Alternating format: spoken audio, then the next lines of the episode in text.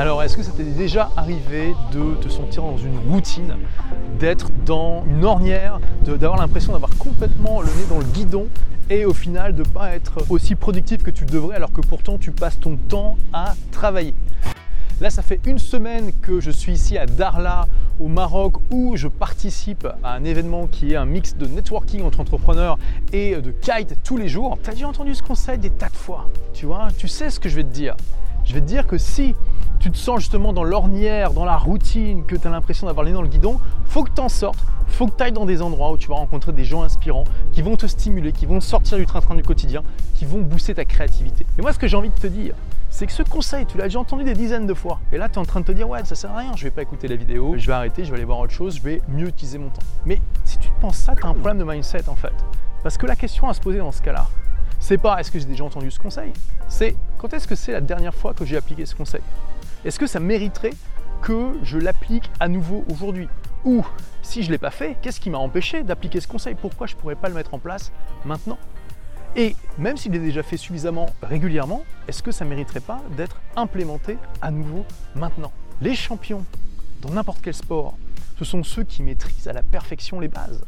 C'est exactement ce que m'a dit mon ami Ricardo Teixeira, qui est double champion du monde de karaté. Il m'a dit, tu sais, la plupart des gens, ils croient que pour devenir champion du monde, tu dois apprendre des techniques secrètes comme dans Karate Kid.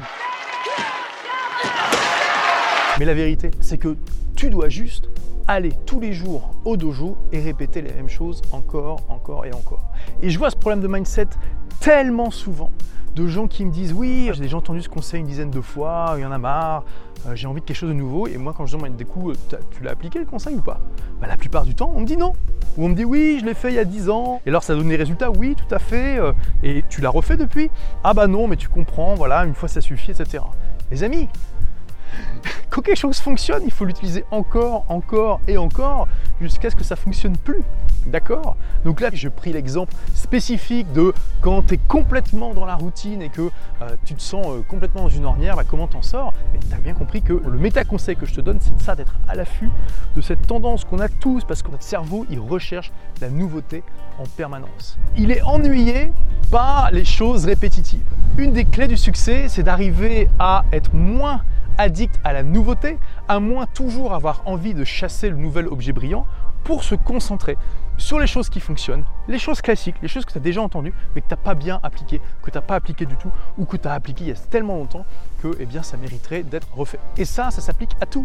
S'il y a un super bouquin qui a changé ta vie que tu as lu il y a très longtemps, relis-le. Il y aura peut-être des conseils que tu n'avais pas perçus la première fois, des conseils qui n'étaient pas adaptés à ton niveau que tu as oublié, des bases que tu as oubliées aussi. S'il y a une super formation que tu as suivie longtemps, bah, n'hésite pas à relire tes notes et voir un petit peu s'il n'y a pas des choses qui ont pris un peu la poussière dans ton cerveau, etc., etc. Et pour en revenir à ce conseil spécifique, essaie vraiment de te connecter à des événements comme ça où tu vas rencontrer des dizaines, des centaines de gens inspirants dans ton secteur ou un secteur qui te tient à cœur. Essaie de faire le plein d'idées, d'être une éponge et aussi bah, d'apporter de la valeur en partageant des idées. Essaie de sortir de ta zone géographique, de ton pays si tu peux. Fais des activités que tu n'as pas l'habitude de faire et tu verras que ça va te stimuler à mort. Donc, va aux événements, fais partie d'un mastermind, essaie de te connecter à des communautés d'entrepreneurs, de créateurs, de gens qui se bougent et tu verras la différence. D'ailleurs, est-ce que ça t'est déjà arrivé de retrouver un vieux conseil que tu n'avais pas suivi, de te mettre à l'appliquer et de te dire My God, j'aurais vraiment dû faire ça quand je l'ai appris plutôt que maintenant, ça m'aurait fait gagner beaucoup de temps. Si ouais, partage ça dans les commentaires. Allez, je te dis à très vite pour la prochaine vidéo. En attendant, n'oublie pas, sois rebelle, sois intelligent, fais partie des gens qui se bougent et fais partie des gens qui hackent leur cerveau, qui se concentrent sur ce qui fonctionne plutôt que toujours sur l'attrait de la nouveauté. Ciao Merci d'avoir écouté ce podcast. Si vous l'avez aimé, est-ce que je peux vous demander une petite faveur? Laissez un commentaire sur iTunes pour dire ce que vous appréciez dans le podcast tout simplement. Ça aidera d'autres rebelles intelligents comme vous à trouver le podcast et puis à être inspirés tous les jours ou presque par lui. Merci et à très vite pour de nouvelles aventures.